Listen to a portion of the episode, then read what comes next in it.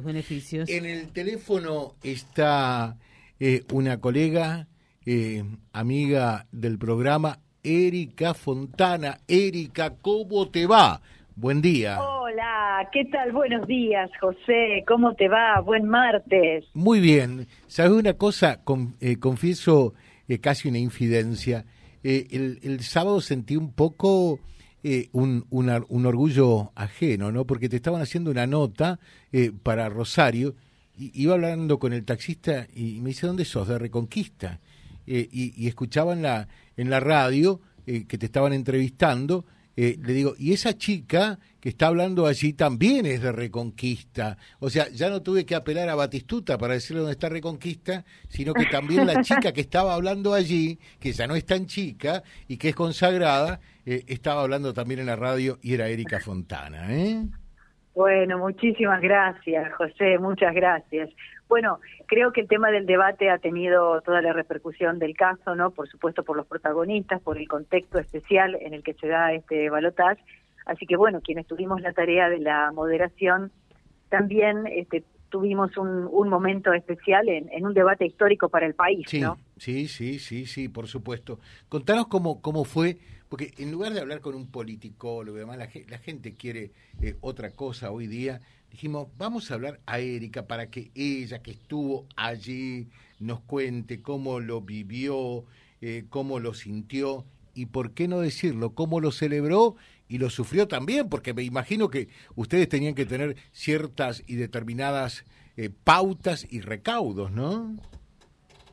Sí, antes que nada leer el, reglamento, ¿no? Que mm, era fundamental. Un reglamento acordado por las partes, por ambos equipos de campaña de los dos candidatos y también por eh, la Cámara Nacional Electoral, que es la autoridad máxima de estos debates y quien organiza además estos debates a partir de la ley que en el año 2016 hizo obligatorio a los candidatos presidenciales participar de los debates.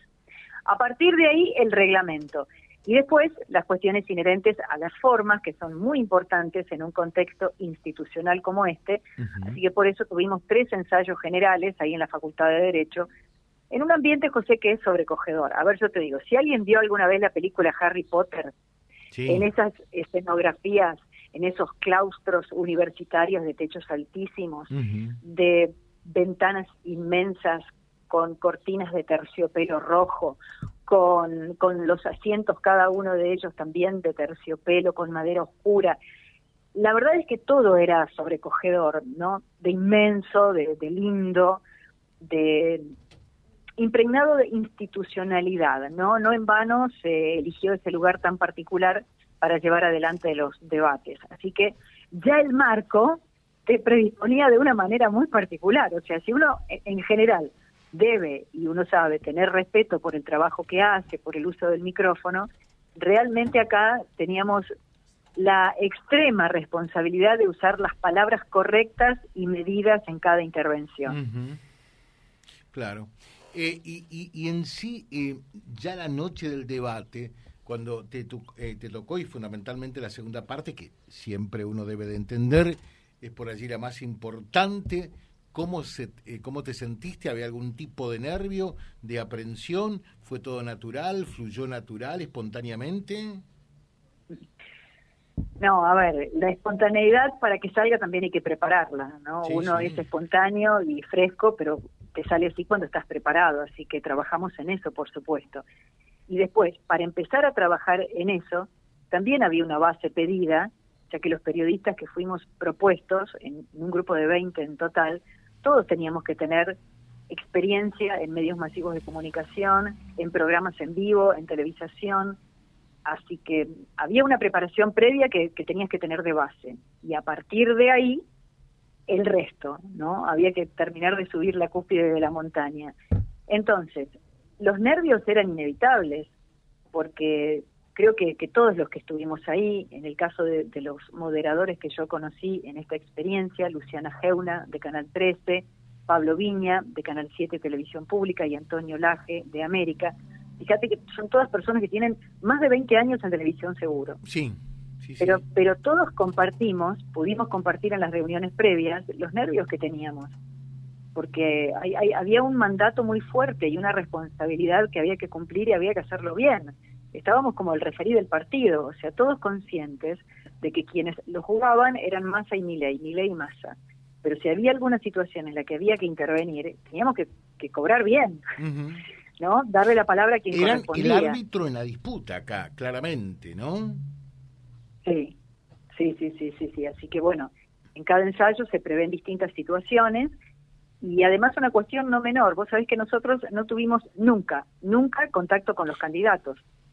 Había todo un equipo de producción de CAPIT, que es la Cámara Argentina de Productoras Independientes de nuestro país, que estaba organizada para que cuando nosotros teníamos el ensayo, media hora antes de que ensayaran los candidatos, nosotros teníamos que desalojar la sala nunca nos cruzamos, ni siquiera el día del debate, nunca, nunca, nunca. Los vimos en el momento en que los presentamos y salieron al escenario, en el caso de la primera dupla, y también nosotros, cuando fue la pausa, cada uno de ellos va con su equipo cercano a la oficina que estaba prevista y vuelven al escenario un minuto antes de salir al aire otra vez, y los volvemos a ver ahí. Así que te digo, el contacto visual incluso se dio ahí, con los metros de diferencia que se veían en la televisación. ¿Y qué te llamó la atención de, verlo a Sergio Massa, de verlo a Milei? Bueno, a, ambos los conocía por distintas circunstancias, ¿no? O por entrevistas anteriores, o por haberlos visto acá en el canal cuando se hizo el ciclo de, de los candidatos. Así que la verdad es que no hubo algo que me sorprendiera especialmente. Después, una vez que empezó el debate, yo tenía la misma expectativa que todos de ver qué decían, de ver qué proponían, de ver si efectivamente en algún momento se cruzaban y de qué manera lo resolvían, ¿no? Porque en el ímpetu de un debate uno puede tener más o menos pasión para interferir, para interponerse, para expresar sus ideas. Eso se dio sobre todo en el primero, ¿no? En el, en, el primer bloque hubo un par de situaciones en las cuales mis compañeros tuvieron que pedir por favor no se superponga y dar la palabra al candidato que estaba hablando en ese momento. Pero afortunadamente a nivel de, conflicto creo que no, no hubo ningún momento tenso que, que, hayamos tenido que, salir al rescate de alguno de los dos o, sobresalir más allá de lo que era nuestra tarea, ¿no? Que era bien, como te decía, cuidada y metódica. Sí, desde ese punto de vista se respetaron bastante, ¿no? Eh, sí, sí, sí, sí, sí, sí. Creo que a ver, lo que después, lo que después se, analiza mucho y esto ya va al gusto de cada uno es lo que se dijeron, cómo se dijeron, si uno de los candidatos fue más agresivo, si el otro tuvo más posibilidad de refrendar o de atacar con otros puntos que parecía de antemano que en uno de los candidatos eh, podía podía atacarlo fácilmente y bueno, sin embargo no no se dieron todas las expectativas que había. Eh, por allí eh, ayer salió Milei a, a decir que desde donde estaba la gente, los invitados especiales de uno y otro, la gente de masa cuando hablaba eh, ley tosía. ¿Vos alcanzaste a escuchar eso o no? Mira, la verdad es que yo no lo percibí. Eh, yo no lo percibí, pero de todas maneras, como puede ser una cuestión eh, personal, ¿no? Quizás eh, lo que yo percibí como dos o tres personas que tosieron, como puede suceder en, en cualquier obra de teatro, por decir un lugar donde uno va a presenciar un espectáculo o una exposición donde la gente tiene que hacer silencio y alguno tiene tos, entonces no lo percibí como algo hecho adrede. Mm. Pero, de todas maneras, para quien tenga dudas, lo hablábamos este, con, con, la gente del equipo de la Cámara Nacional Electoral a propósito de estas declaraciones de Milei ayer, es tan simple como poner YouTube, debate presidencial 2023 segunda vuelta, y el que tiene dudas, que no se deje llevar por dijeron, es, no es, miente, no miente, ¿qué pasó? Ve, vea ese pedazo, véalo. Eh, y, y se, te, te sacas las dudas, tan, tan simple como eso. A ver, a ver, a veces en una transmisión televisiva, por una cuestión de ubicación de cámaras o de micrófonos, puede ser que la percepción de quien esté adentro sea distinta de lo que llevó la transmisión. Puede ser, por una cuestión de ubicación de los micrófonos.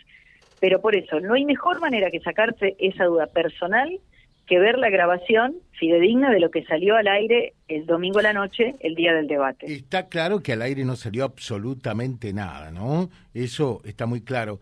Eh, el tema es que eso pudo haber perturbado eh, eventualmente a, un orador, en este caso a Milei? Bueno, eso ya corre por cuenta de cada uno, ¿no? Es mm. como si yo te preguntara a vos en determinada circunstancia si te molesta dando una clase, por, por sacarlo de este contexto, pero ponerlo en una situación similar. En una clase muy importante, donde probablemente das el final, y hay 50 o 60 personas y dos o tres tosen, bueno, puede ser efectivamente que te, que te desconcentren, o puede ser que no. Eso depende de, de, la persona, de la personalidad y también de la circunstancia y del momento en que estén transcurriendo los hechos. Es muy específico, es muy quirúrgico, por lo que decíamos al principio. Fue un hecho de trascendencia nacional, histórica, en donde dos personas se jugaban nada más y nada menos que la presidencia de la nación. O sea, estaban los dos, entiendo, midiendo la respiración del otro, porque muy probablemente de este debate se diriman muchísimos votos. ¿Cuántos, José? No lo sabemos, porque después del debate hablaba con mucha gente, prácticamente con el que se me cruzaba. ¿Vio el debate? Sí. ¿Y qué piensa? No, no me importa, dicen siempre lo mismo. ¿Y vio el debate? Sí. ¿Y qué le pasa? No cambia mi voto. ¿Vio el debate? Sí, pero la verdad es que todavía no sé mi voto. O sea, no sabemos la incidencia que va a tener hasta que no veamos el resultado de la elección el próximo día domingo, que dicho sea de paso, a las nueve de la noche primero vamos a tener un resultado informativo. Teniendo en cuenta que es muy probable que haya que contar voto a voto, el definitivo es el que empieza 48 horas después, que es el escrutinio que hace la justicia electoral. Es así. Eh, Erika, bueno, un gusto realmente charlar contigo. Felicitaciones. Eh, ah, acá nos están consultando. ¿Quién llevó más gente, Massa o Milei? Mira, no sabría decirte por lo siguiente. Donde nosotros estamos sentados, este, justo detrás de la tril de los moderadores, tenemos a la derecha y a la izquierda, de la misma manera mirándolo desde tu casa, no nosotros estábamos de espalda de, la cámara que vos lo mirás de tu casa, hay un sector de 40 invitados que estaba de un lado los de Mansa, del otro lado los de Miley. Y estaban los dos llenos. Pero en el resto del recinto había algunos lugares en blanco, pero ahí no sabría decirte de si eran lugares en blanco de Miley o de Massa, porque eso se distribuye de otra manera. Los específicos que están ubicados estratégicamente para que cuando ellos hagan uso de la palabra, tengan en un plano de mirada, por tratar de explicarlo de alguna manera, a su gente que está bien pensado, ¿no? Porque es la gente con la que han, trabajado y con la que se sienten, entiendo, más, más cómodos. Así que, pero pues estuvo la chicana esta de, de masa diciendo, bueno, te abandonaron o vinieron, en fin, lo que fuera. Pero eso es inherente de cada partido, de cada, de cada candidato. Yo la verdad que no podría asegurarte quién llevó más o quién llevó menos o quién faltó. Erika, muchísimas gracias, felicitaciones una vez más. Eh, dice acá este mensajito, es un orgullo para Reconquista, felicitaciones eh, para ella. Eh, bueno, como siempre es un gusto charlar contigo. Muchas gracias, muchos cariños. Un beso grande, José, un abrazo para toda la gente de Reconquista. Gracias. Gracias. Erika Fontana charlando con nosotros el día de, casi el día después, ¿eh? 48 horas después del debate presidencial en la previa del balotaje www.vialibre.ar, nuestra página en la web, en Face, Instagram y YouTube. Vía Libre Reconquista. Vía Libre. Más y mejor comunicados.